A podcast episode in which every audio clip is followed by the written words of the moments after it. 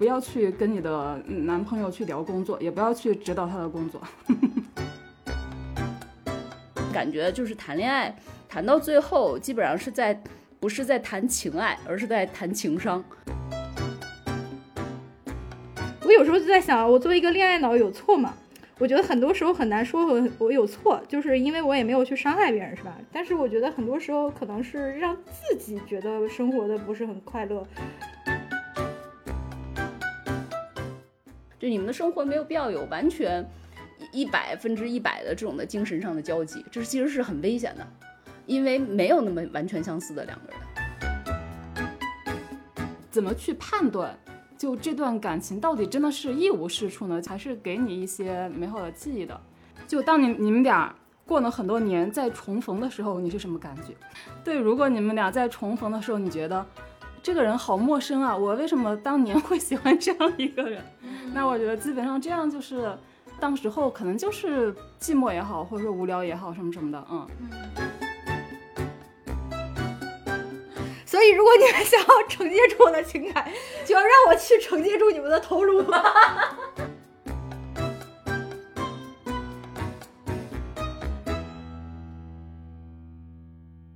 欢迎大家收听本期《不爱学习》，我是小天，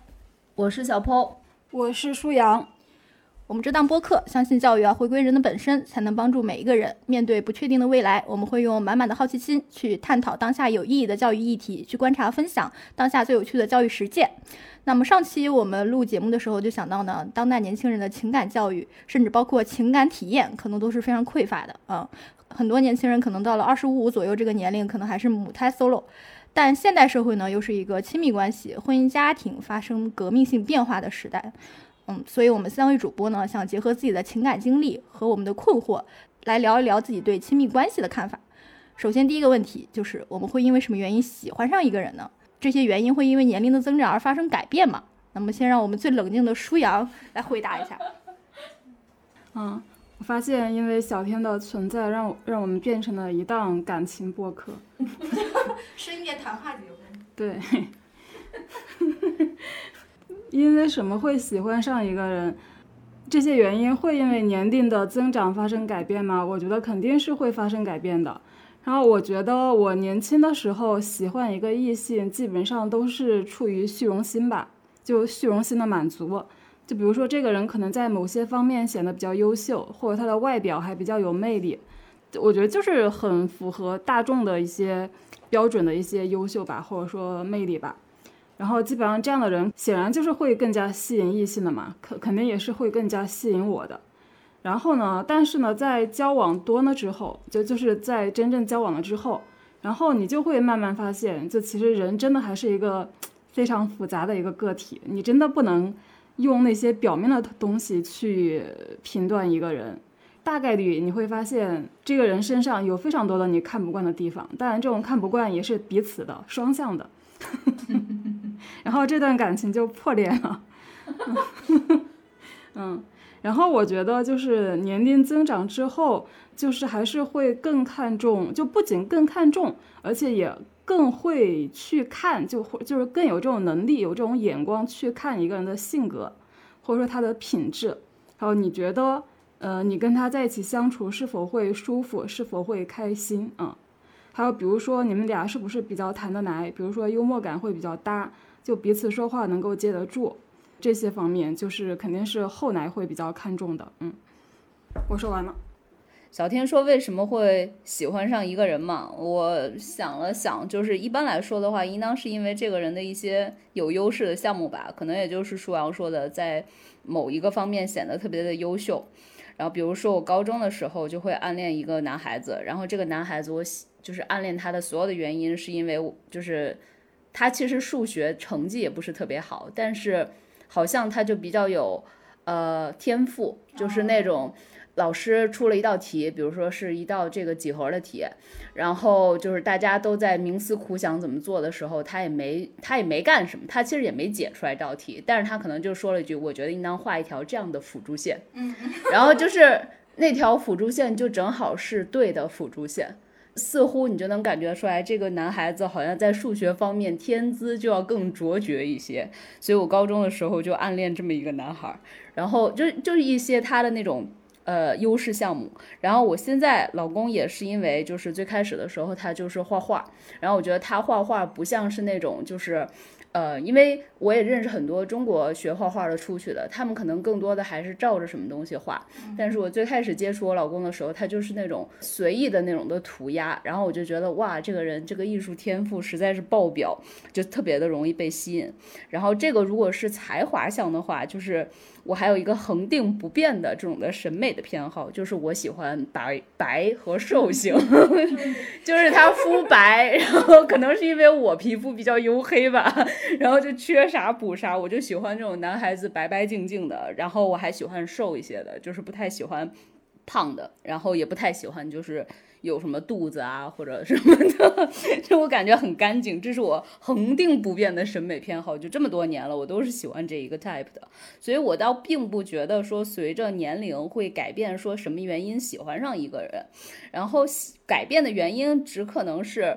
就是我现在随着年纪越来越大，也步入了婚姻嘛，所以在我面前，因为我觉得你都要被那个优势项目所吸引嘛，另外一个人其实也同样的会被你的那个优势所吸引嘛。就是现在的我的话，可能首先啊，在我面前 愿意去展示他自己优势项目的男的就已经越来越少了，然后同时我自己也没有耐心去展现我自己的优势，或者去发现别人的优点了。啊，就这可能是这个年龄增长发生的，我在这块儿，呃，个人层面上面这个这个一个改变吧。然后另外，我特别想分享一下我之前看过的一个理论，他说喜欢的时候就是这种乍见相欢，一般来说是互补型。就打个比方，就比如说你的妈妈，你是一个男孩，然后你的妈妈一直以来从小到大都是一个很聒噪的人，那你最开始的那个喜欢的人、被吸引的人，就非常有可能是一个比较沉默的。然后比较内向的一个女孩子，就是因为你觉得她有难能可贵的清静，但是呢，相处的这种的山长久远，一般来说是熟悉。怎么说呢？就可能这个人还是一个内向的一个女孩，但是跟你相处久了以后，她逐渐跟你熟悉了，于是她变得聒噪了起来。然后这种聒噪让你回忆起了你跟你妈相处的那种熟悉感。这这样子的一种关系，这样子的一个人，可能会让你会更长久的跟这个人走下去。嗯。因为已经习惯了，是吗？对对对对对，一种惯，就是一种惯性，一种熟悉感。那说到这个问题，我觉得我比较恒定的因素就是聊得来，然后聊得来就意味着这个基本价值观的投合，还有就是兴趣爱好。其实兴趣爱好其实说白了就是怎么处理时间，嗯，就是其实我觉得怎么怎么处理你的闲暇的时间，就是等于怎么处理你的生命的很重要的一个部分嘛。然后我我现在就回忆我这个第二段谈恋爱的时候，我就觉得我可能自始至终都没有喜欢过那个男生。只不过是因为，呃，我现在想想，我这个行为可能是用作渣啊，但是我也很无奈，就是因为我当时属于一种非常低沉，然后很脆弱的状态。就是用梁梁永安老师说过一句话，说就是那个就叫做什么蘑菇时期，就是一个人他刚出校门，然后但是他在这个社会结构中还没有找到一个很合理的自己的位置，不知道怎么摆放自己，然后自己的生命秩序还没有建立起来的那个时期，就叫做蘑菇时期。呃，然后我那会儿就是正好是第一份工作要辞职，然后就是要离开体制，然后又要换一个新的工作，然后就呃换一个住的地方，然后就非常，然后我身边就是一直以来就跟我陪伴我的闺蜜也脱单了，然后我内心非常的孤独，然后我就当时很想找一个就是像救命稻草一样找一个人依附着，然后来转转移我的很多的就关于生存的焦虑，或者说关于我。对对，自我自我建构的就是逃逃避自由嘛，就是要要去去逃避去面对自己真实的自己，还有就是逃避自己怎么和自己独处的那段时间，所以我觉得跟他就是对他来讲就是就是在利用他嘛，榨取他的这个情感价值。但是我我觉得我可能有一些就是类似于爱上他的时刻，就比如说他跟我讲那个他看那个贾樟柯电影，就是那个小五，他觉得非常的。动容的一幕就是那个小偷跟妓女他们两个，呃，彼此沉默对坐的时候，就是也是相互取暖，然后两个底层的边缘人，但是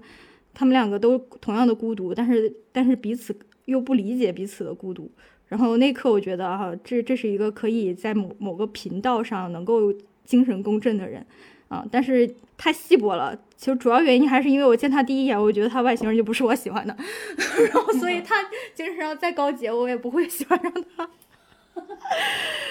呃，然后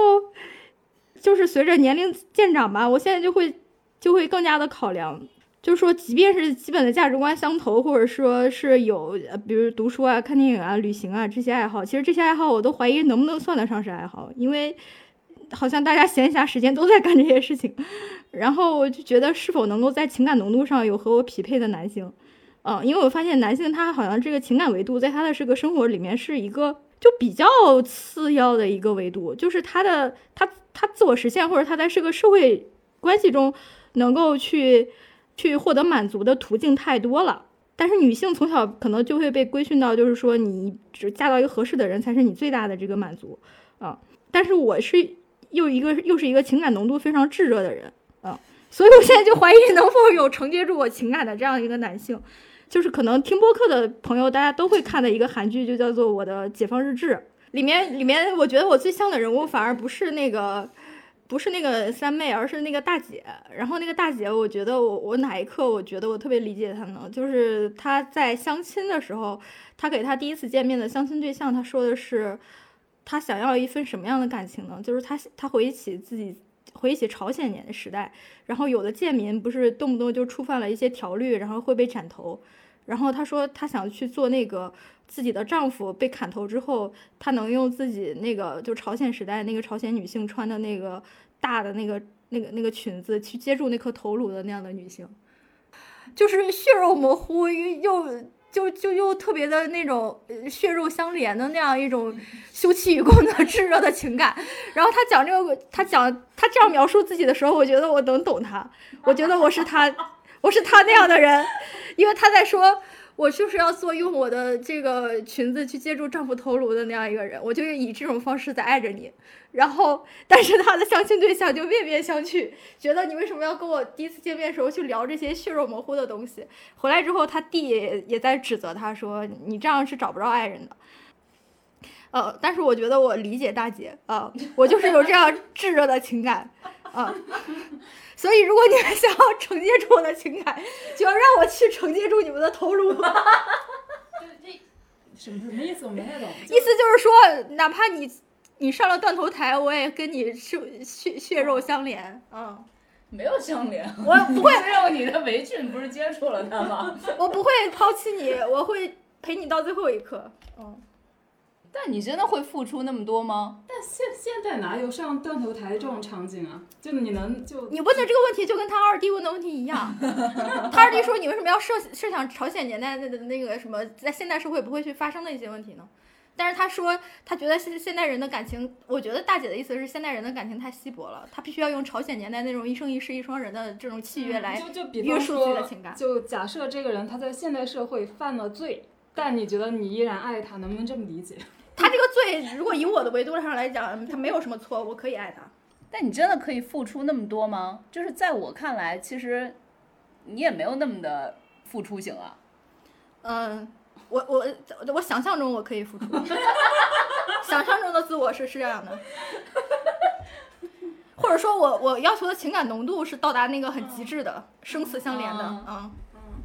哎，我我刚才想到一个话题啊，我觉得可以聊一下。就刚才小坡也说，就如果那个人第一眼不是他外表不是他喜欢的类型嘛，然后就他可能就不会动心。小天也说，就他有一个前男友，其实一开始外表就不是他喜欢的类型。现在拷问自己，其实可能自己并没有真正的爱过他。然后我就在想。当然，这个外表的这个第一印象产生的那种感觉肯定是很真实的嘛。但我在想，一个人他有没有可能第一眼、第一印象外表并没有打动你，甚至是让你减分的那种外表？但是，就你们后面的这个接接触中有没有可能产生感情呢？我觉得我的话还是有可能，有可能的。你们是觉得你们都完全没有可能吗？我也不能说完全没可能，但我觉得很难很难。我也不是完全没可能，但可能要相处至少十年。就 是就是有充足的时间，加上这种你知道天时地利人和，你觉得放眼望去，你再也找不到一个就是白且瘦型的男子了，然后才会考虑说，嗯，这个人我们相处的还不错。那我们开启下一个话题，就是我们说谈恋爱嘛，就是究竟谈的是什么？啊、现在似乎和恋爱有关的仪式性节日非常多，可能每天都是哈。但是买花、送礼物和看电影、吃大餐就算是谈恋爱了吗？但其实我我我我我问这个问题，是因为我现在每天都在刷那个豆瓣儿圈粉小组哈，然后那里面当然很多人，他们很多人他们的那个组员的年龄肯定都比我们要小，呃，但是他们就是说，在每一个这个节日要来之前，他们都会先弄好一个就是爱情祭奠楼，就那种，就是说晒自己的这个男友送自己的这是什么破烂玩意儿啊，然后就是说，既然他送这个，就代表他肯定不爱我啊，那我就果断就分啊，比如说七夕啊，比如说情人节啊，这这种类似的，或者中秋节啊什么之类的，啊。我我就是我就看那个一一方面是为了找乐子，另一方面我就会觉得说这种仪式性的东西在现代年轻人恋爱中真的这么的重要吗？舒阳，你觉得呢？我觉得刚才小天说的，说一个人如果送什么礼物就能看出爱不爱，我觉得这也太扯了吧。你觉得很扯，但是在现在年轻人看来的这个是非常重要的。对对，嗯我我我也理解，我觉得我也类似的在网上刷到过一些年轻人就谈这一类话题的时候，就他们的一些观点确实是让我就有点大跌眼镜的感觉。嗯，然后小天的问题是，恋爱谈恋爱的时候到底在谈什么？嗯然后那个就恋爱到底需不需要仪式，或者说像这些常常见的传统的买花、送礼、看电影、吃大餐，我觉得啊，就我曾经在跟不止一位男生交往，就这些男生并没有都发展成为男朋友，有的只是那个前期的交往。就在这个交往的过程中，我都会跟别人说不要请我看电影，因为我真的觉得跟一个不太熟的人看电影好无聊啊。为什么？首先，就其实即便是那种进入男女朋友关系的人，就是我也不会不太会跟他们看电影，因为我觉得看电影对我来说就是一个人的事情。就我但是我跟舒阳一起看过电影，好不容易啊！对，那那就是搭个伴嘛。然后，就我说看电影是一个人的事情，就是说我一个人看，以及跟另外一个人一起去看，对我来说没有太大的区别。那我觉得谈恋爱，你是为了彼此的交流嘛，那么你应该创造一个交流的场合。那你两个人坐在那儿又不交流，只是去看一个电影，而且很可能两个人的品味不太一样。然后你们真的想交流的时候，发现三观差的很大，品味差的很大，然后你们又会很，哎呀，觉得嗯很尴尬。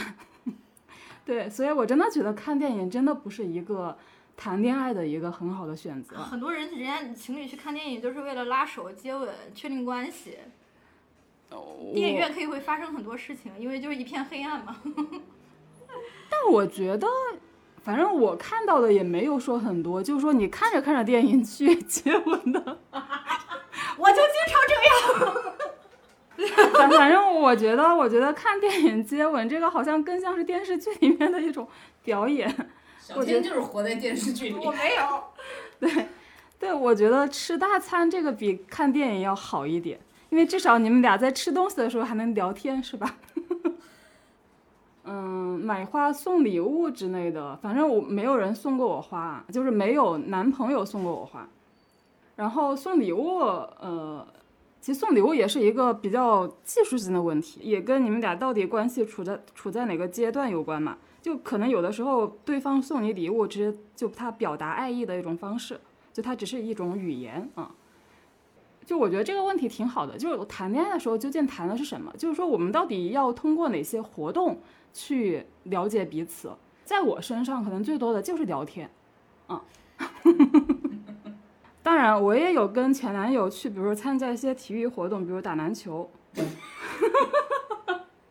有一个前男友，就他挺喜欢打篮球的，我不知道他为什么，他也不排斥带我去打篮球。但我打篮球，我肯定就只能投篮嘛。然后，但他也会非常耐心的陪着我投篮，就他完全可以去跟篮球场上其他人去组队打个比赛，但他也会比较耐心的陪我去投篮。然后，嗯，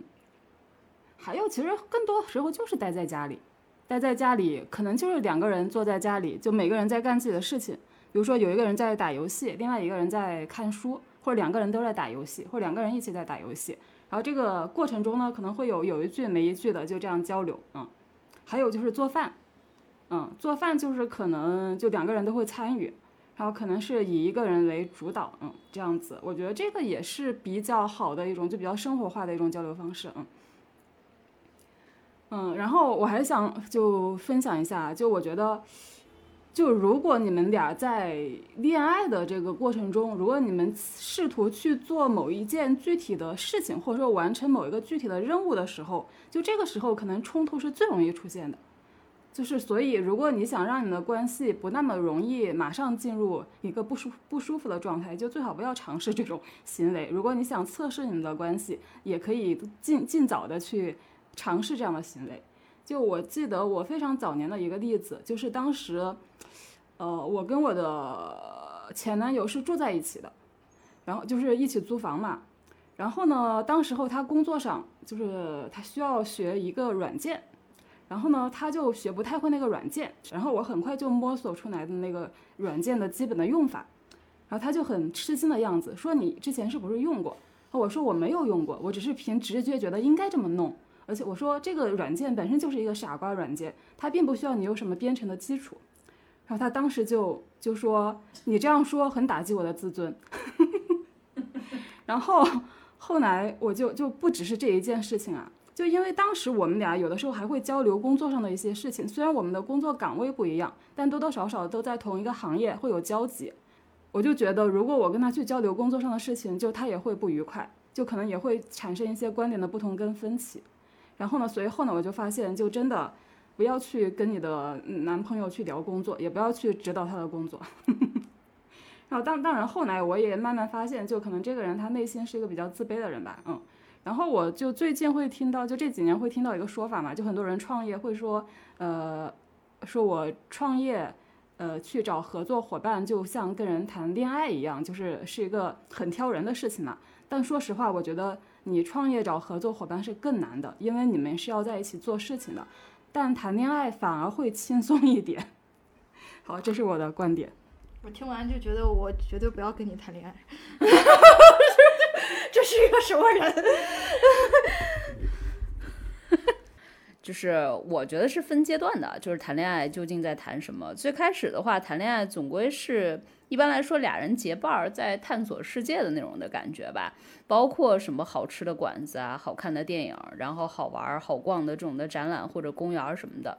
其实那个阶段，我觉得两个人还是比较呃浪漫的。然后刚刚在一起的时候，一切都是有那种粉红气泡的那种滤镜的，所以其实你们无论干什么都还是美好的。啊，在此我也就是非常推荐。刚才舒阳说就是他喜欢聊天嘛，其实我认为一个特别好的一个这个两个人刚谈恋爱的时候谈的方式，其实就是一起压马路，就是因为你压马路的过程中可以看很多就是旁边不一样的风景，然后同时呢你还可以跟他这个人有的没的的说话，就基本上是一个特别快速能够交流这个彼此信息的一个方式。但是谈到后面的时候，我就觉得，嗯，好像不是这种探索世界了。因为这个时候，其实两个人一般来说就是要建立两个人的这种的二者之间的关系了，所以这个时候其实谈的更多的像是 best friend，就是那种很好的朋友。嗯，那其实因为你们的距离感开始呃变变近了嘛，所以其实两个人都会在更多的去磨合，然后建立一些比如熟悉感啊、信任感，然后你们要确定你们的步履是基本一致的。而且非常重要的是了解一下彼此的忌讳，就比如说刚才舒阳说的那个男性，其实谈到最后你就会发现，有些时候他可能就是他内心比较自卑嘛，所以其实他的自尊可能就是他的一些忌讳啊，那你就不能在他面前可能显得太聪明，对吧？就是或者说你聪明，你可能也要就是用另外一种方式来展现你的聪明和智慧，就这其实是两个人都要去退让，然后都要去试探，最后到一个比较平衡的这么一个度。的一个过程，所以这个时候我就觉得不是在向外探索世界了，更多的是向内，就探索你们二人的关系。就比如说两个人吵架的时候，就一个人可能会先妥协嘛，但是其实妥协并不是你们俩在试探，你们俩在这个呃建立二者关系时候最重要的那一点，而是说一个人妥协的话，另外一个人能不能巧妙的就就下了这个台阶儿，然后给对方一个。比较体面的方式，让他的那个妥协不显得就是他一味的在妥协，一味的在退让。嗯，再比如说，就是一个周末，就是非常 typical 的一个情况，就是比如说周末两个人，他可能性格不一样。在开始的时候，大家都是非常想要跟对方粘在一起嘛，所以就想要出去玩这玩那的，对吧？但比如说你们在一起三年以后，可能更多的就变成了一个人更懒一点，然后一个人呢就非常的想要去呃向外去做点什么事情。那最后就是要看。一个人怎么可能说服了这个另外一个人？然后两个人呢，就可能获得了，因为最后一定会有一个答案嘛，终极的答案。这个答案可能最后就变成了你们两个去选择，还是做了一场出游，或者说你们俩选择做了一个比较犯懒的一个决定。但是你们要确定，就是这个到最后都变成一个，不管是出行还是犯懒，都是美好的那个体验。其实这个就是比较考验相处的智慧了。所以我基本上感觉就是谈恋爱。谈到最后，基本上是在不是在谈情爱，而是在谈情商，就是看你们两个能不能有一个很好的呃跟对方相处的一个智慧。我觉得谈恋爱嘛，首先就是要见面，就是身体的在场非常重要，所以我可能谈不了异地恋。但是我有谈那个异地恋谈很久的，就是从一开始就是异地恋的朋友，就谈了可能四年啊，都是异地恋，然后。就是他们也会有他们所打造的很多的小的仪式，比如说他们以前一起看那个就是乐队的夏天，就那个综艺啊，然后他们每周就约好一个时间，然后彼此一边就是视频着，然后一边在看那个综艺，然后一边看，然后一边这个相互的评论啊，然后就好像是开弹幕似的去交流。然后我觉得这样去打造两个人的就是小的这种节日或者是仪式，我觉得是很重要的。就是我并不太在乎这个资本或者说消费主义它打造出来这些什么送花啊、送钻石的这些仪式，嗯，然后我我觉得就是两个人相处的一个很好的关系，就是就是去年去世的就北大外国语学院的胡旭东老师，然后他是一个让同学还有呃他的朋友还有他的同事都非常怀念的一个人，一个率真又自由的人。然后他妻子给他写的一封就是悼念他的信，然后我觉得就就是我非常理想的那种夫妻的状态啊，就是他妻子说，其实我很想跟你分享瓜亚基印第安人编年史啊，这个印第安人的小小的族群的语言随着他们一起消亡，就像我的一部分也随着你消失了，慢慢的只有我俩才知道的一些语法、词汇和语气，可能都被我忘记了，嗯，然后。我就觉得，就是他们两个人，就是经过这种相濡以沫的相处吧，他们会打造自己的属于自己的那一套符码或者那那一套语言语言体系。然后，呃，我觉得这样就会，这这这种感觉就会让我觉得特别的，就是向往，嗯。然后我希望两个人在一起的时候是可以激发出这个创造欲，或者说去探索生活中的那个乐趣的那样一种欲望的，嗯。但是我比较。悲哀的是，我现在脑海中就没有浮现出很具象的片段，嗯，就比如说我我我我就还是我那个第二任男友啊，就是我谈的非常失败的一场恋爱，就是我每天都都会看 K-pop，就每晚啊 都会看那个打歌舞台，然后他就批判我，嗯，他觉得我看这些东西非常的可笑，嗯，就是因为在他看来这个是非常，其实是是非常轻浮的一个东西吧，嗯，而且关键他觉得我去看，然后但我自己又不跳。啊，因为从来都不运动，嗯，但是我现在明白了我喜欢 K-pop 的一个深度的原因，因为我觉得它就是东亚之魂，因为它就是 一群，呃，就是被呃白瘦幼的审美所绑架的，然后完全被商品化的，然后也也也也必须要严格遵守恋爱禁令的啊，然后是按照粉丝的意念去打造的一些假人。嗯，但是他们的唱的歌呢，却非常的有力量感，就什么男的你不爱我，那是你眼瞎什么之类的，就是离开你之后我过得更好，或者什么我走我自己的路，你你们你们随便说去吧，啊，不管是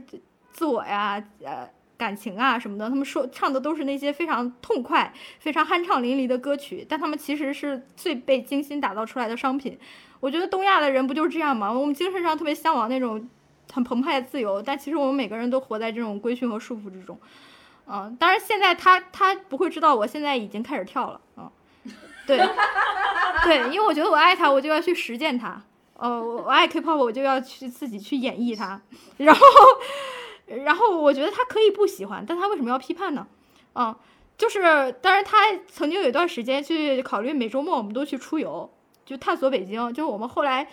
终于成功去了一个地方，就是八大处，但是呢，呃。有一年五一他要去什么大运呃通州大运河吧，然后呢其实非常粗暴的，直接把我从床上拽下去了，然后我就上一秒还在床上，下一秒就已经在地板上了，啊，然后对，然后我就会觉得说，你可不可以尊重一下我对时间的安排和管理？因为我当时是每天都要去坐班的一个状态，然后他是可以在家里就是自由 social 的。啊，然后我觉得这个这个本来是一个很美好的事情，就被这种很粗暴的律令搞得我非常的累。后来我就就不愿意再跟他从事任何共同的活动了。嗯，我觉得是这样，就是在彼此尊重彼此的生活习惯的基础之上，可以去打造属于自己的仪式。那你后来有跟这个男朋友交流过吗？就是你们有想说一个怎么样子相对平衡的方式来处打造你们的仪式吗？没有，后来我放弃了，就是在他的关系上的建设性的努力了。就后来就基本上把这个人给放弃了。嗯嗯。就由这段情感经历啊，我们联想到就是每个人都有失败的这个情感经历。就是回忆的时候会用“渣男”这样词汇来形容对方，当然有，当然我现在如果跟别人提起他来话，我如果用最简单粗暴的方式也是就一个渣男。然后，但是我们该如何就是回头去去看待自己这样失败的情感经历，或者说去接受自己爱错了一个人的这个事实？有队友的关系，你可以坦然的承认，就你们之间完全就没有什么真爱，就是因为寂寞在一起是吗？嗯，对，或者是，或者是年年轻的时候，有的时候就是你觉得应该谈恋爱，所以就谈恋爱了嘛。就其实你们都很不成熟，都都连自对方身上的真正的优点都发现不了。呃，但但是我觉得我的某一些某一两段感情经历，就是不是说一无是处，就是我还是能够 回忆得起对方就是真真的好的地方，或者说我觉得这个经历里面比较美好的地方。对，然后我觉得，呃，怎么去判断，就这段感情到底真的是一无是处呢？就你们完全只是一个错误呢，还是说还是给你一些美好的记忆的？就当你你们俩过了很多年再重逢的时候，你是什么感觉？对，如果你们俩在重逢的时候，你觉得天哪，这个人好陌生啊，我为什么当年 会喜欢这样一个人？那我觉得基本上这样就是，当时候可能就是。寂寞也好，或者说无聊也好，什么什么的，嗯。嗯。那如果你觉得是真爱，应当是你见到他的时候，就是涌现出什么情感呢？嗯，我觉得可能我现在还会保留一点，就是觉得这个感情还是美好的原因，就是因为我还没有见到那个人，就是没有发生这种重逢，所以脑子里可能还停留在，嗯，我觉得有这种可能，嗯。然后还有一种可能就是，我其实跟跟有的前男友后来还就是见过不不止一次面，就可能就普通的呃见面吃饭啊这种，就是谈谈自己最近的近况这种也有。然后这种情况呢，我会觉得就会产生一种感觉，当你有了这么长的时间去回看或者说去沉淀这些记忆的时候，就是你又看到当时的他，又看到了眼下的他。就其实你是的确会对他有个更清醒的认知的，就你会你会你会你会发现，啊，当时你们俩就是分手呢，其实是非常好的一件事情，嗯，对，也也会有这种感觉，嗯嗯。我是觉得我年龄越大以后，就真的是变得比较宽容和慈悲了，就是当时可能，嗯，就是分手了，分手的时候会觉得有一些坎儿，就好像一时半会儿过不去了似的，嗯，但是。那会儿过不去的话，其实最好的一个方式就是你说这个坎儿全都是他对方造成的嘛。就是只有当你把对方变成一个加害者的时候，你是一个受害者的时候，其实你特别的容易走出来。就是你觉得我是一个受害者，我已经千疮百孔了，我一定要自立自强。就是这个其实是让自己可以快速的满血复活的一个状态。但是，嗯，年纪大了，也包括就是后面也没怎么再谈恋爱了，以后就会现在回想一些。之前的这种的不太成功的情感经验的话，就会反而换到对方的那个角度去理解他，嗯，倒不是说理解他的好或者理解什么，只是理解就是他是一个人，人是有复杂性的。那在那个复杂性的当下，他可能确实就是做了一个他这个人会做出来的这个决定吧。啊，所以我到一直以来，我也觉得没有什么，就是因为小天的问题是我们该如何接受爱错了一个人的事实，我觉得也没有什么对错，因为其实首先就是虽然我们最后没有在一起，但是我往回看的时候，我觉得我的恋情基本上还是留下了美好的回忆的，比如说我的前男友，就是和我老公非常不一样的是，我老公是一个比较讨厌。或者说他没有那么喜欢旅游的一个人，他觉得旅游要做很多的功课，然后他需要在心理上做很大的这个筹备的工作和建设。但是我的前男友他不一样的，我的前男友直接跟我一样都是白羊座，所以我们两个都是属于冲动型。然后就是他就跟我在一起的时候，确实我们吃了好多的好吃的馆子，然后也在美国旅游了好多地方。我一九年回国之前，我就在想，如果不是因为跟他在一起，我可能在美国的大陆上都没有去过多少个地方，就一直好像都在纽约待着似的。就所以，其实在一起的那会儿，我们也是共同在这个那个大陆上留下了一些足迹，然后也去探索了一些很好的地方。然后当时当年啊，就是确实也是想把最好的都留给彼此的。所以现在我去回望的话，我觉得没有什么错。呃，因为那个时候就是最对的选择，但是那个时候就是因为，其实刚才舒阳说的一点，我觉得很打动我，就是如果你把他的现在和他的曾经一起放出来看的话，你会觉得这个人其实本身就是那样。啊，但是我们当时在恋情里面的时候，因为都是在那个时间点，所以我们可能对这个人的认识就是不够的。我们会认为他就是应该怎么怎么样。但其实你年纪越大，其实随着你自己经验的丰富，你也会想通很多事情。你会发觉，人家不一定就应该按照你的那个轨迹走。你所 project，你所就是期待或者认定的他本来要走的那个路径，根本就不是那个真实的他会走的路。所以。就有了这种感觉以后，你就才觉得就是，你知道，人生 如梦幻泡影，就是这些东西你就会，嗯，就会不那么的记恨吧，啊，就会比较多的理解，啊，只是自己当时看那个色相世界的时候，可能出现了一些错误的判断。就是我我现在回忆起来，这个就是因为我初恋是在十八岁，就是在大学的时候谈的嘛，然后当时其实就是想谈恋爱，然后就谈了，然后就是两个人其实都是。就是还处于一个成长，就是不断流动，然后就是没有被定型的那样一个状态，然后彼此的这个生命节奏，就是在大学那几年可能是稳定的，但是毕业之后的话，人生规划可能就会分道扬镳，然后就没有在一起啊。但是其实真的是，呃，我。好像大概去年的时候跟他语音过一次，就在 QQ 上，还是这么古早的那个，因为我俩的关联就是在 Q QQ 好友，因为我们当时上大学的时候用的是 QQ，后来我们就没有再加微信怎么着，还是就拉黑了好像彼此。然后我我真的有一种就是物是人非的那个那个状状况，我就觉得他成为了一个非常普通的男人，就是他没有成成为就是大学的时候给我那种就是特别有生命力的，然后特别有趣的那种人。嗯，就是一个很普通的人，然后他的这个困境也是普通男人的困境，嗯，就是自己不够有钱，嗯，然后，呃，因因为他在国外读了一个博士，然后他也在感慨自己获得很高的这个学术地位吧，学学没有发很很有很有价值的 paper，然后回来换不了一个很高级的教职，呃，然后但是他说他做实验的时候内心非常快乐，非常平静，但是另外一个声音又告诉他，你走这条路你会很穷。然后你会你会没有钱，你会解决不了不了很多生存的问题，所以他又花很多的时间精力去做代购，就是代购和事业和他的博士事业是并驾齐驱的，但是他这个代购事业是让他觉得非常的繁琐，非常的，但是他知道那个东西可以换来钱，然后他不得不去做，呃，所以也占据了他很多的时间精力，然后后来他就会觉得自己钱赚的不够多，然后自己的这个呃学业嘛搞得也不是太好。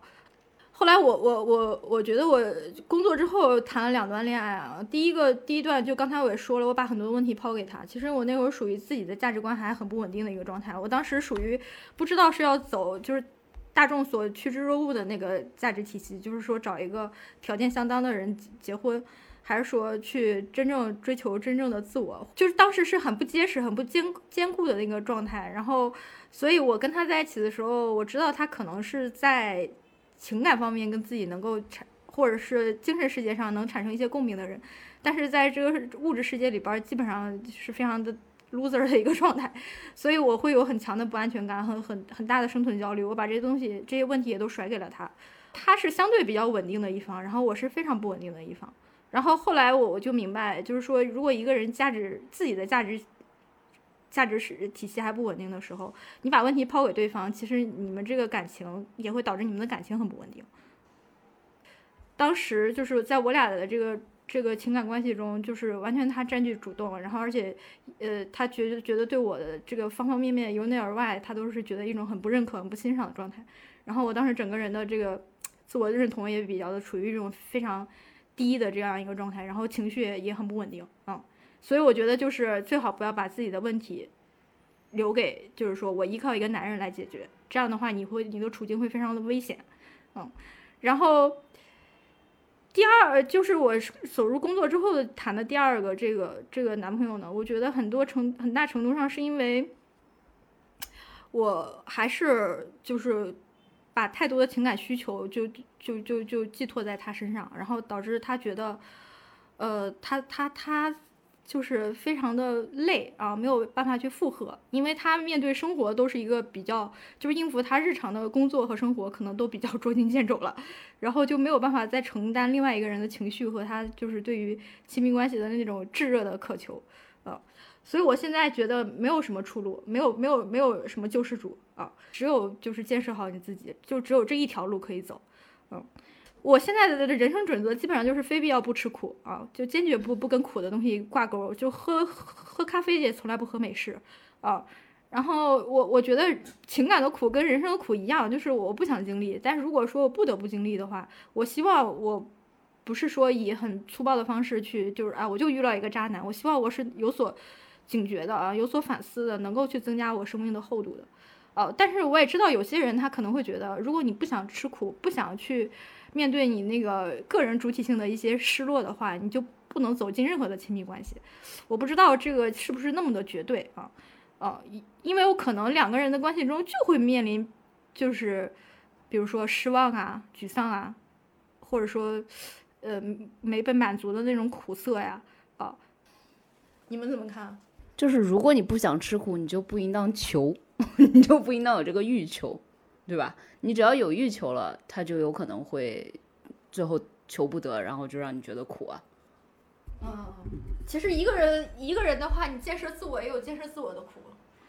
我我觉得就是那个期待的问题吧。就比方说，我可能年轻的时候也跟小天一样，就觉得我的男朋友应该跟我有精神上的共鸣。就如果比如说我们看了同一本书，看了同一部电影，但我们既然有不一致的三观不一致的这个想法，那我就觉得这个很可怕。嗯。但是现在呢，我会觉得无所谓，就是无所谓，因为我后来就有谈一个就是那那种比较直男的那种那种男朋友吧，就他他有时候就会说一些很直男的，就很反女权主义的一些言论，就他在我面前说，我也无所谓。那你俩具体究竟谈啥呢？你为啥爱他呢？因为我觉得跟他在一起很轻松啊，因因为我觉得那只是他对我的一种挑衅啊，就是 他故意气你是吗？有可能那那一部分是他的真实想法，一部分他也是为了故意气我，但我就是完全就不会去，因为这种他的这种言言论去伤害到我自己，就我肯定不会。就比如说以前，如果我们就是跟跟男友，如果在某些观念上有不合的话，我可能会就是想让人家去接受我的观念，想去说服他。但是后来我也觉得无所谓，就时间会让你改变的，不用我来说服你。我自己也有很大的感觉，就是我印象中，我和我老公，呃，那时候还不是老公呢，就是还在谈恋爱的时候，大概谈到第两年的时候吧，第二年的时候就会出现一个问题，就是最开始就真的是属于我看到什么电影，我就想跟他一起看。然后他看到什么好的片儿也想跟我看，但直到有一天，我突然发现他生了反骨，就是我在跟他说，因为我们会在豆瓣上找片子嘛，然后我就会发现一个豆瓣上可能评分比较高的，然后你看了一下以后，你说导演啊，然后什么这个这个简介啊什么的也都好像不错，我就跟他会 propose，我就说咱们来看一下这个片儿，然后没有想到他就直接这样子转头看了一下我说 I don't wanna see it。然后他就说：“我觉得那个 director sucks。”然后，然后我当时整个人就会觉得哇，就是你还没看呢，你怎么能这么说？嗯。但后面就会发现，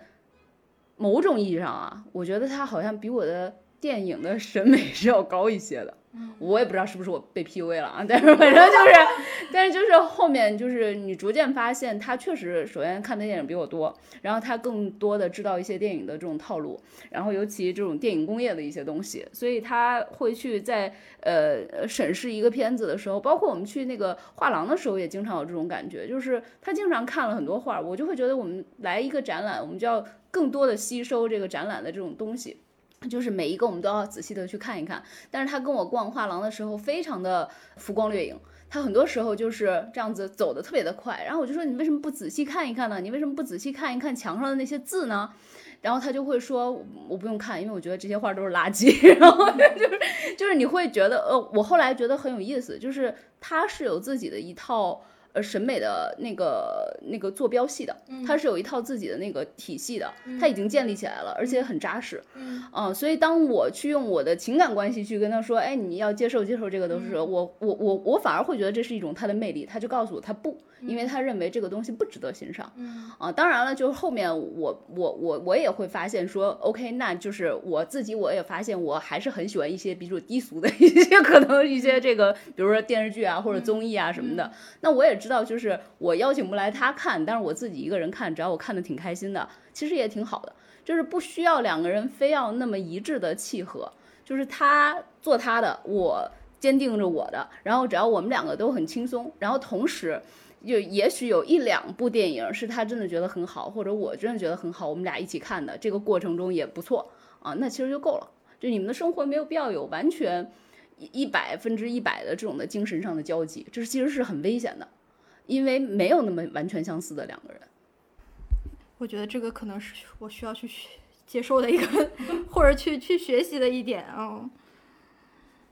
因为我其实确实是可能一开始谈恋爱的时候，就两个人为了给彼此展现出更好的一面，所以就会可能会有很多迎合或者表演的成分。嗯。但慢慢的，大家都会变成真实的自己。到真实的自己的时候，我觉得，在我看来，一般就是我觉得我的恋爱浓度就降温了。然后我就会失望，然后我就会提出一些要求，然后对方又觉得接不住了，然后就会争吵，然后慢慢又走向分崩离析，嗯。所以就是，尤其是飘在一线城市的年轻人啊，可能本身就有一种空落落的无根感，或者可能只有我有。然后，然后就是我们该如何正视自己的情感需求，又该如何面对和解决这种孤独啊？这是我现现在啊非常想。就是怎么说呢？去去去建设的一种能力啊。那那这个从不孤独的舒阳来说一下。我觉得现在我是很少体验到孤独，因为我觉得现在工作中的很多关系就足以让我觉得我不孤独。就算看来你根本没上班啊。对啊，就算我自己自由职业，但其实还是会有一些关系嘛，客户关系啊，包括我们不是有，不是不是我我不是有在参与两档播客嘛，除了不爱学习，还有十人十己。就那个跟群友每天都在互动啊，就我觉得这些就完全能够填补你的那个叫做什么，就跟人交流的那种需求呢，嗯。你对这个深度要要求太低了。不，我没那个叫什么，集腋成裘。我没有觉得这个就不深度呀，我我有时候甚甚至会觉得，我觉得跟前前男友们在一起的时候，反而更容易觉得孤独。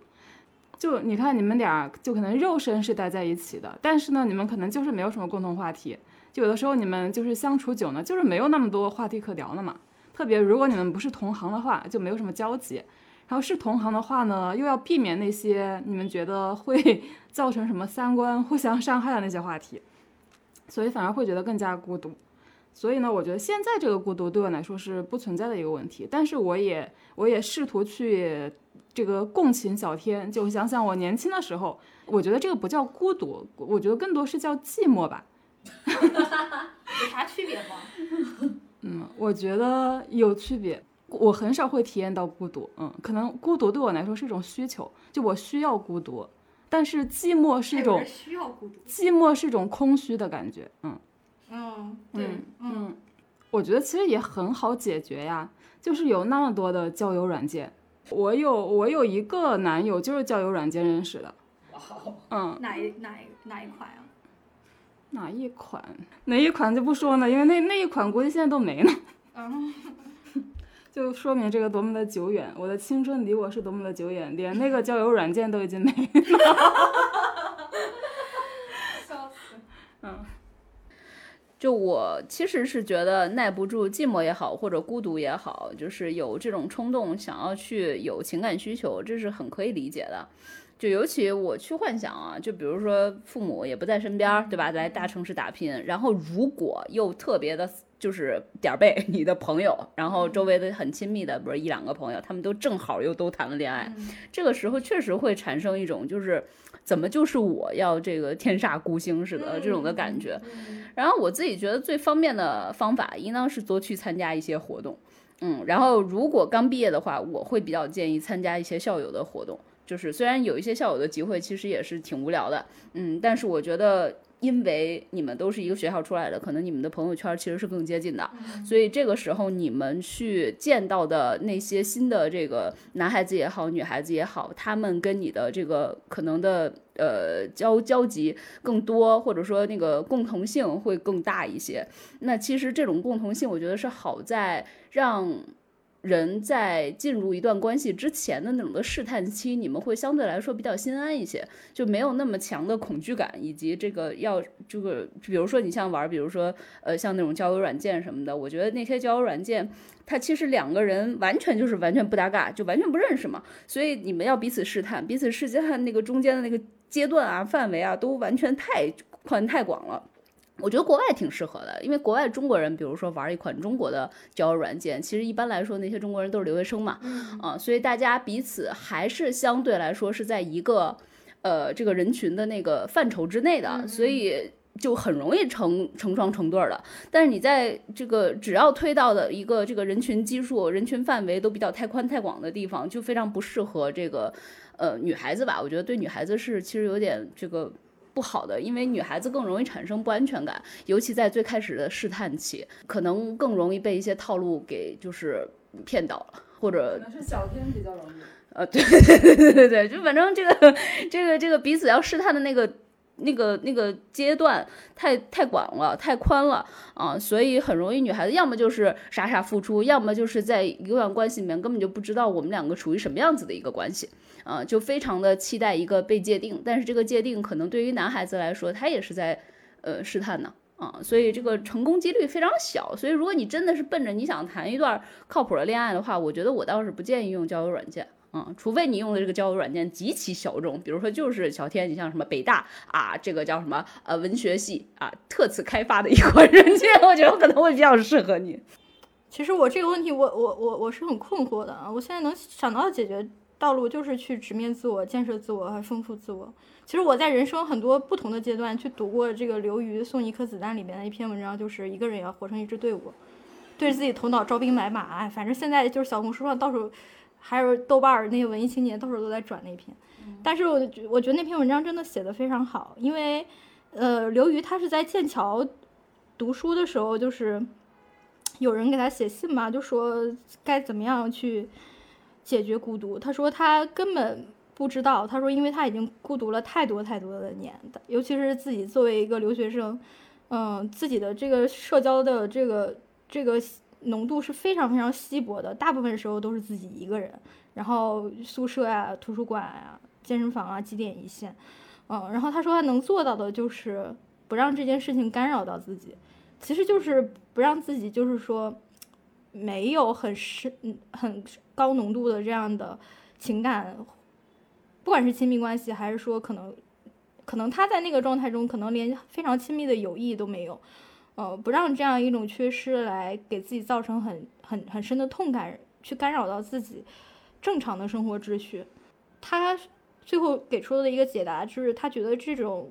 亲密关系可能是可遇而不可求，或者是既不可遇也不可求的。嗯，你能做好的就是你自己去探索这个世界给你的那些欣喜啊、快乐啊，然后给你的那种丰富。哦，他说我们人类就是这么渺小、那么短暂的一生，相对于整个人类文明来讲的话，都是渺如尘埃。更何况在相对于什么宇宙啊、洪荒啊什么之类的这些东西。啊，我现在豆瓣上有很多人，他们解决自己精神内耗的一个方式就是想一想自己作为一个个体的人类，在这个世上有多么的渺小，就会觉得自己那些苦苦难都都算不了什么。啊，其实我觉得这种方式也是一个，反正呢，如果对自己有效，我觉得不妨也是一种思维路径。嗯，那其实我觉得，呃，北京好就好在一点，它其实有很多不同的圈层嘛。你像，其实像我这种北漂青年，他不是一个人，他有很多的圈，就是很多人跟我同处在这样一个同温层里面。其实我们彼此还是能够共情的，在很多时候也能够相互支撑。那我现在其实我在老家也有朋友，我老家的朋友也会在我们那个群里面就是聊，然说他聊那些事情，就是可能在我们看来很很很琐屑，就很琐碎，就比如说他嫂子什么的，啊，他嫂子就是跟他哥吵架，然后他父母又去劝架，然后他觉得他侄女很很惨，因为他嫂子和他和他和他哥就天天的就是就是关系很很很差，然后，呃，他侄女活在一个不不健康的这样一个原生家庭里面，怎么怎么着。然后这个这些这些就是关系都会让他很痛苦，啊，然后所以我当时就在想，是一个人处于一堆人之间更孤独，还是一个人就是在自己的出租屋里边更孤独？因为他是有一个非常庞大的一个原生家庭的体系，但是他在整个体系里面呢，没有一个人能够理解他，然后大家都劝他你要去结婚啊，你现在不结婚，你我我让我们抬不起头来，然后但是我我是已经脱离了那个体系，然后我在我自己的屋子里待着。然后我我要去坚守我自己的生活，嗯，然后我也会面临我的困境，嗯，所以我后来在想，不管你走哪条路，可能生命的本质就是孤独。一个人在出租屋里孤独，我觉得这完全是一个偏见，因为你出租屋只是你一个暂时的是吗？载体，不是，就只是一个空间，只是你每天在那睡觉。就你在这个城市里面，你完全有各种自由去，不管是线下社交也好，你在网上跟人社交也好，你用什么交友软件也好，你用其他什么软件也好，你听播客也好，可能小天刚才那个例子是说，我是要回家乡呢，回到那个大家庭里面去呢，去早点结婚生子呢，还是说我孤独的一个人在一个大城市的出租屋里？我觉得这个完全就是不是这么比较的，嗯。就是我觉得，显然你要是回到你那个大家族里，你必然是更孤独的。我觉得基本上百分之九十九是这种情况。对于任何一个，不管他是一个什么性格的人来说，因为你在大城市里，显然你打破这种孤独的几率是更大的。嗯，详情可见春节太可笑了的那期。然后，因为人他天生就有一种跟别人去建立联系的这种渴望、这种需求，这是非常正常的。只不过你说是不是有的人这种需求更强烈，有的人这种需求就比较容易比较容易被满足？我觉得可能是这样的，可能比方说，可能我就是一个比较容易被满足的人，可能你只需要给我一点点，我就觉得可以呢，我满足呢。可能小天是不是需要更多的？我不知道啊。嗯，对，就比方说我在想，就是像余秀华，她到底孤不孤独呢？就她其实因为作为一个网络红人，她可能每天发一条微博就几百上千个人在那回应，在那点赞。她应该也有一些他们那个文学圈子里面的朋友，应该也有这种不管是线上线下的这种交流也是会有的。当然，她也需要这种就是呃恋爱关系嘛。就前段时间她不是谈了一个男朋友又分手了嘛？但但是就是余秀华，你从她的那个表达里面，你能够感受到她好像是真的就渴望一种又更加强烈的那种跟对浓度吧，嗯，所以我觉得可能可能她她的确就是一个对这方面的需求更强烈的一个人，但但是我我也不知道啊，就是只是一个猜测判断，就反正我我自己会觉得。呃，如果你想跟一个人建立更加深入的链接，或者说体验这这种所谓强度更高或浓度更高的这种情感的话，其实唯一的一个方式就你，你更加坦诚。嗯，我想起刚才那个舒阳在说的时候，我有什么想法了？就舒阳有说，她有的时候交了男朋友的时候反而会更孤独。我就在想，其实。这首先啊，就是我们经常会，比如说在吃饭的时候，在这个商场里面、饭店里面看到有这种情侣，俩人坐在一起，他们在一起享用美食，但是其实女方可能在自己的手机上和自己的闺蜜在聊天儿，然后男方可能也在看一些短视频什么的。就其实你说他们两个吃这顿饭，就是呃，好像获得了什么情感的这种需求吗？似乎也不是。但是这个饭搭子的那个过程，其实就是你整个比如一个小时，可能彼此之间的有效的沟通，也就是才。三分钟到五分钟而已，嗯，可是这样子的情感状态其实是非常普遍的啊，包括我自己也经常是这样子。也许我老公会比我的情感浓度高一些吧，因为我经常就是在跟他吃饭的时候，我在跟人说话，有可能就是跟在座的两位在说话，然后或者在那个不爱学习的听友群里面在说话。因为那个群真的就是信息浓度还蛮高的嘛，然后我可能就看到一个什么消息，我就觉得哎挺有意思，我就回了。我老公可能有的时候就说嘿我们在吃饭呢，他就会纠正我，就是说你这个时间这个难道不应当给我多一些吗？但他虽然这么也说啊，但其实我们也都知道，就是其实你不可能就是百分之百的时间都是在彼此的这个呃纯浸泡式的跟彼此在一起的，无论你的情感浓度是极高的还是这个较较弱的，我觉得都是这样子。然后另外还有一点就是，刚才小天有一句话说，这个精神层面上完全呵护你的人并不存在，啊，就是很难找。你说的是，但是我觉得啊，就是，嗯，包括这个我们说什么情感浓度也好，其实是一样的，就是，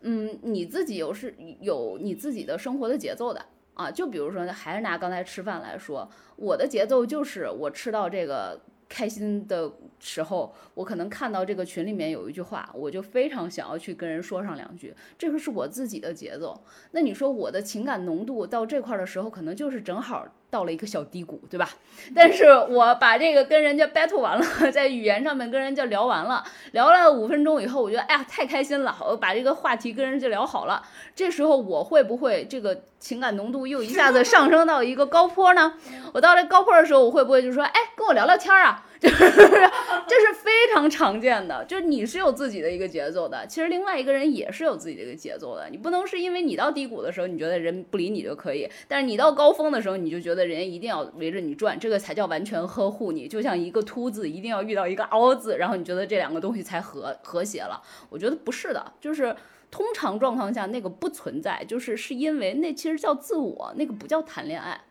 我觉得真正谈恋爱就是你们俩相对来说比较和谐，然后相对来说那个节奏还是比较均衡的，在摆荡就可以了。嗯。可是我永远在高峰啊。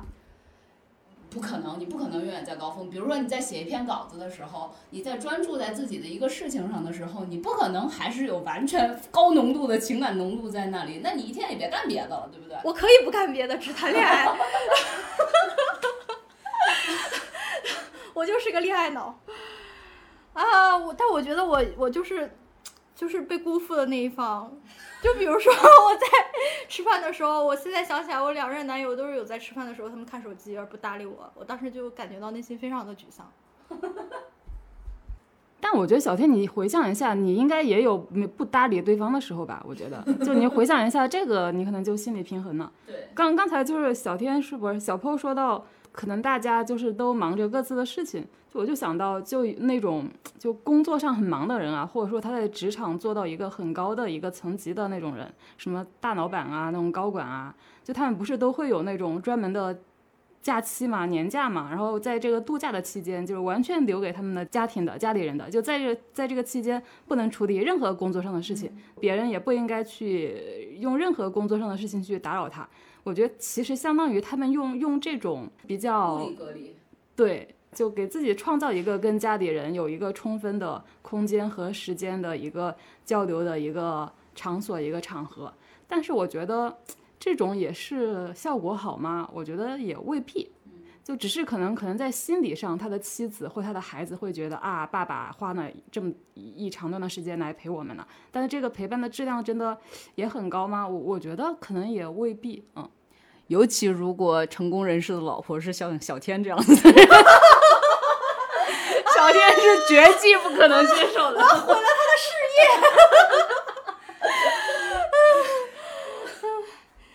所以就是什么时候我们能意识到一段感情走到尽头了呢？这太生硬了，转的。对，就是就是就是当对方多次玩手机而不回应我的情感需求的时候，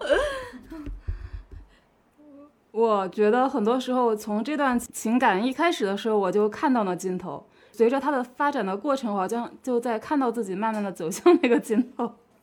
嗯，可能是因为我就是比较悲观吧。嗯，我个人是觉得，因为感情是两个人的，所以两个人里面，但凡有一个人就是完全不想为关系在努力的时候，呃，那基本上这个感情就走到尽头了。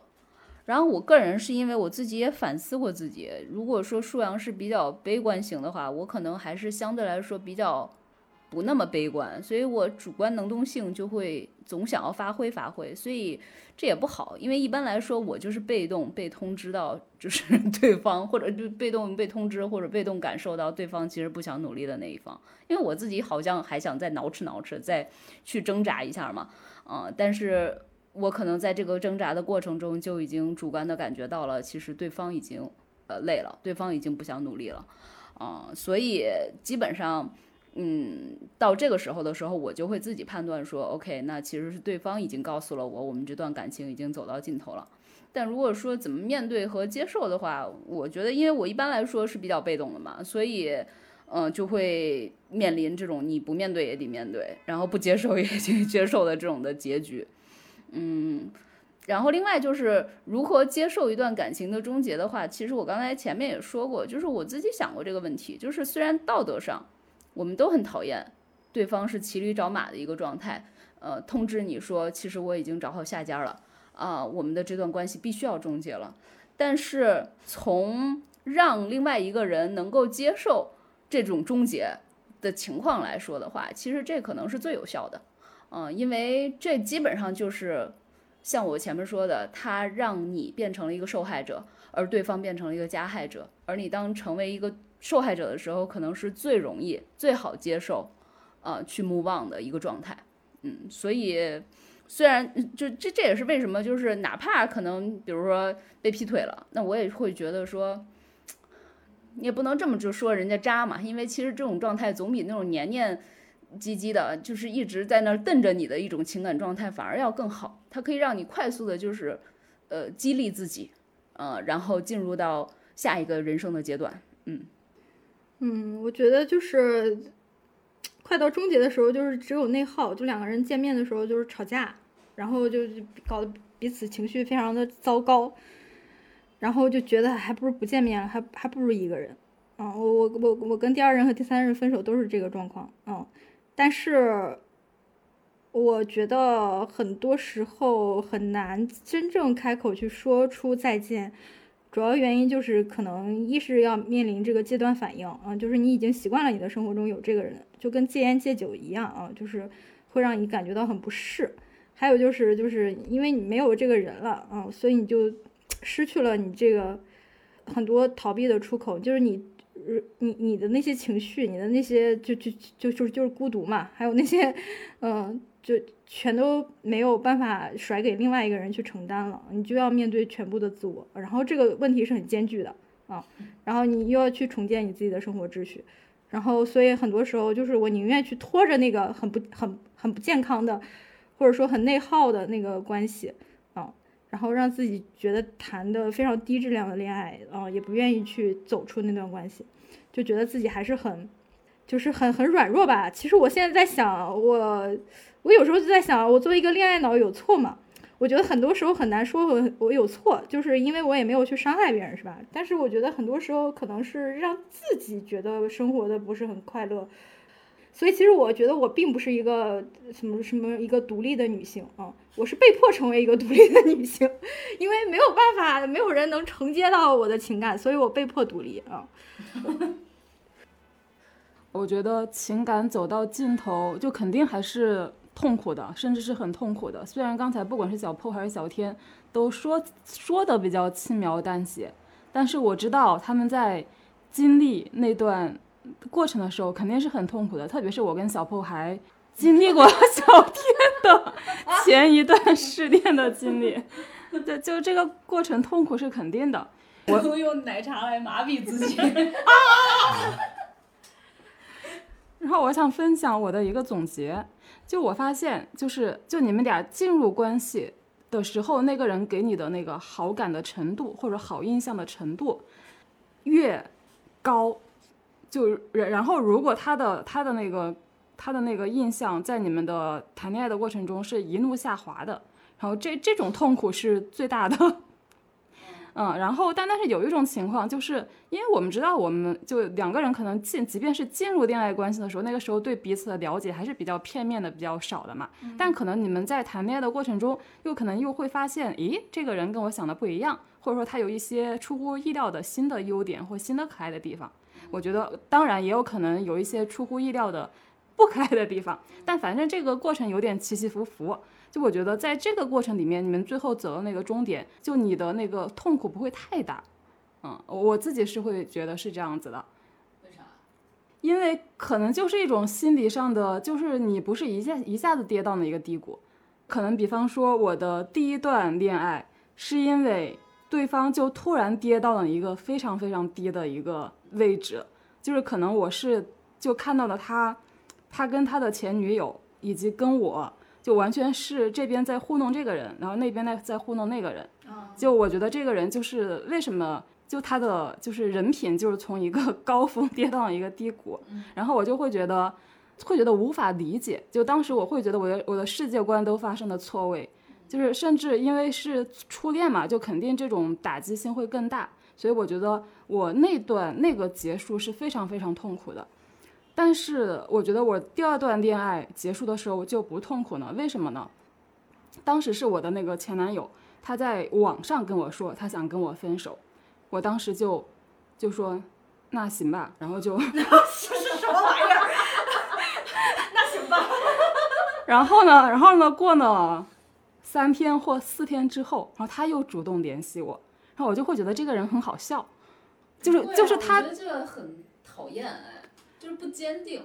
对，就我会我会觉得，因为因为可能如果说我在受了第一次伤害之后，然后又遇到一个人，然后又他又突然说，就是在一个比较短的恋爱期，后来又提出分手，就可能我会陷入一种自我怀疑，我会觉得为什么我遇到的都是渣男，但是他后面那个反应，就他又回来又跟你套近乎，我就觉得是因为这些男人们太可笑了，就不是我的问题。嗯嗯嗯，就我会建立了这样一种认知，所以呢，后来我跟那个前男友又，我不知道算不算恋爱关系，反正就是那种暧昧的，对对对对，又持续了很久。所以呢，即便后来那个持续的那个关系最后真的断了之后，我会觉得啊，那也无所谓。嗯嗯嗯。然后后面的恋爱关系，我觉得就是也都结束的比比较比较的无痛，是是因为。打了麻药，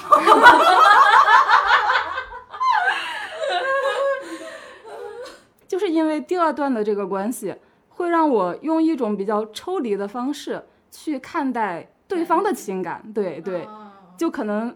很多时候这个男人他也是患得患失的，他也是会对自己的情感很不确定的。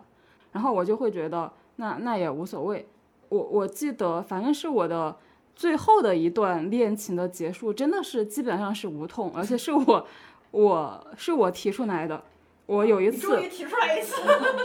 我我有一次在在微信上跟他说，我说我以后就不去找你了。然后他就说，那好吧，那行吧，大大大概行吧。对对对对对对对。我我我分享，我最近在微博上看到我关注的一个博主啊，他叫康迪。嗯，然后他好像 JQ 报道的记者，他有一段话，他说的是，嗯，没有人真正爱你，然后大家爱的都只是某一个时刻的你，某一个片段的你，某一种立场的你，或者是某一种情境下的你，就没有人是真实的爱你这个人的本质。嗯，我觉得还挺有道理的。嗯，就是可能我们都是因为自己的某一个，就是灵光一闪吧，就是吸引了某些人。嗯，但后来就也会让彼此接受彼此的，就是不堪呀，或者是落魄呀，或者比较灰败的那一面。嗯，然后我觉得这个可能我们爱另外一个人也是一样的，就是我们可能就是因为他的高光时刻喜欢上他，其实也也也也要意识到，就是你并不可能接受他的全部。嗯，我觉得可能就是把这个爱情神话解构的比较的落地或比较的具体。我觉得在恋爱中获得失望感可能就没有那么的强烈吧，因为我之前还是会挺被这种爱情神话所蛊惑的，我会觉得对方是熠熠生辉的，就不要让我看到他不堪的那一面。但后来我发现，他只要是个人，嗯，他都会有那一面，然后而且是在亲密关系中会更加赤裸的展现。那接着我们聊一下我们理想中的亲密关系是什么样的。就是有没有让什么有什么办法让自己获得这样的关系？主要是如何让我去获得这样我心我想要的理想的亲密关系？我觉得小天想获得那种确实很难，所以我觉得小天你首先可能要可能要改造一下自己的理想。嗯，就是如果你希望对方给你这种浓烈的、强烈的，而且是无时无刻的这种关心的话，嗯，多找几个人。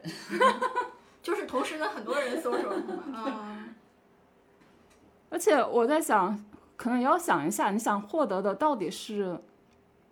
因为关系是双向的嘛，那你到底想不想去了解那一个人？